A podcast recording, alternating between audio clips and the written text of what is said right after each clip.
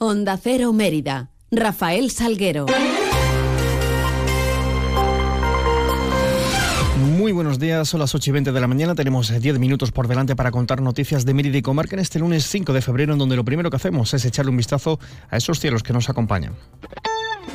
GLS, su agencia de transportes, les ofrece la previsión meteorológica del día. Vamos a conocerla con la ayuda de la Agencia Estatal de Meteorología. Iván Álvarez, buenos días.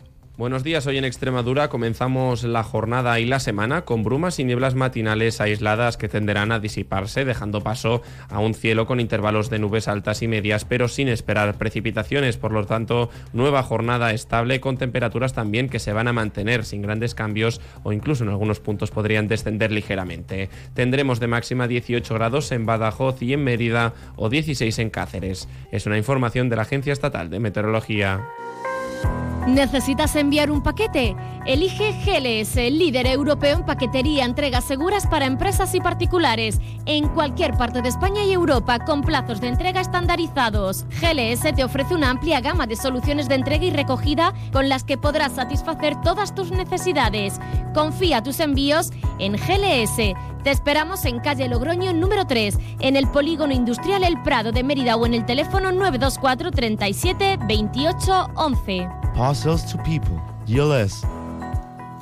Noticias en Onda Cero Mérida. Mientras se va despertando la ciudad, observo cómo tus calles se llenan de vida, de alegría, de escenas de y anoche se cerraba la última de las semifinales del concurso de agrupaciones del Carnaval Romano de Mérida. Lo hacía con la cuarta semifinal, que nos dejaba ya el nombre de los finalistas que volverán a subirse sobre las tablas de María Luisa el próximo jueves a partir de las 9 en la, de la noche en la gran final. Así, en Chirigotas, las finalistas han sido Juego de Tronos, La Marara, Loca Costa y Tacuarichi, mientras en comparsas han pasado a la final Las Iguales, Los Locos y Carmina Revienta. El sorteo del orden de actuaciones se va a realizar hoy a las 11 de la mañana en la sala de prensa del Ayuntamiento de Mérida.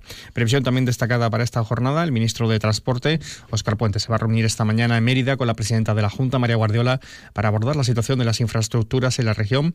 Ambos eh, comparecerán eh, tras esa reunión para informar de ella y al mediodía va a visitar el propio ministro el bypass ferroviario de Mérida, donde Adif está llevando a cabo esas obras de electrificación y el montaje de las vías de la línea de alta velocidad Madrid-Extremadura. La presidenta de la Junta eh, era esperanza, tenía esperanzas, tiene esperanzas puestas en esta esta mm, visita, en este encuentro, para avanzar lo máximo en esas necesidades eh, de Extremadura en materia de conectividad.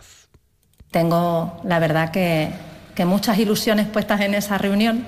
Eh, tenemos muchas demandas y yo estoy convencida de que el señor Puente es consciente de las necesidades que tiene Extremadura en materia de conectividad y lo que vamos es a ofrecernos para poder trabajar juntos y avanzar eh, lo máximo posible y lo más rápido posible. Ya hablando de infraestructuras, les contamos que el Ayuntamiento ha invertido casi dos millones y medio de euros en la mejora de ocho grandes complejos polideportivos. A ellos se añaden nuevos espacios e infraestructuras como el Parque de Calistenia, los eh, biosaludables en distintas barriadas o la pista de baloncesto de 3x3 en la antigua.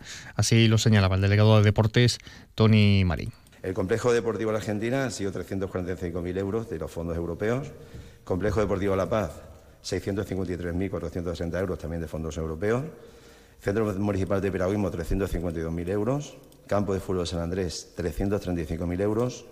Estadio Romano, 298.243 euros. En equipamientos deportivos, 420.000 euros. El Complejo Deportivo Guadiana, 20.000 euros. Complejo Deportivo Diocles, 15.000 euros. Y Campo de Fútbol de Abadías, 16.000 euros. En total, la inversión, 2.455.000 193 euros. Todo ello acompañado además de excelentes datos de ocupación de las instalaciones deportivas de la ciudad, que en 2023 eh, contabilizaron 256.800 usuarios. Además, la Delegación de Deportes ha mejorado también convenios de uso de las instalaciones deportivas con distintos clubes e entidades. En las instalaciones municipales de fútbol había, por así decirlo, como clubes regentes que tenían la instalación 100% para, para ellos y nosotros lo que hemos hecho en la Federación de Deportes cambiar todo eso y pasar a, unas situaciones de convenio en las cuales se establece que el uso de esas instalaciones sea compartido 50% por dos clubes. En concreto, pasa el campo de Marisio que antiguamente estaba regentado por la Escuela de Fútbol Emérita, pues ahora pasa para a estar, a estar ellos más el Atlético Romano y esos convenios tienen eh, una, una normativa muy sencilla. El club tiene que cumplir el mantenimiento básico de la instalación, la limpieza, para lo cual será exigido un contrato de limpieza a ambas partes para que no haya ningún problema y la apertura y cierre de la instalación. Recordarles también precisamente que las eh, puertas de la piscina climatizada de la Argentina han reabierto, lo hacían el pasado viernes, tras eh, concluir esos trabajos de eficiencia energética que han tenido un coste de casi 350.000 euros. Abrirá en horario ininterrumpido de 8 de la mañana a 9 de la noche. Y en sucesos, un joven de 18 años se encuentra herido grave, otro de la misma edad menos grave y dos más eh, en estado leve como consecuencia de la salida de vía de un vehículo que tuvo lugar la madrugada de este pasado sábado en la Nacional Quinta a la altura de Mérida. El joven que sufría heridas de mayor gravedad, eh, tiene trauma craneal, el otro de estado menos grave sufría policontusiones en el accidente, ambos fueron derivados junto a los otros dos leves hasta el hospital de la capital extremeña.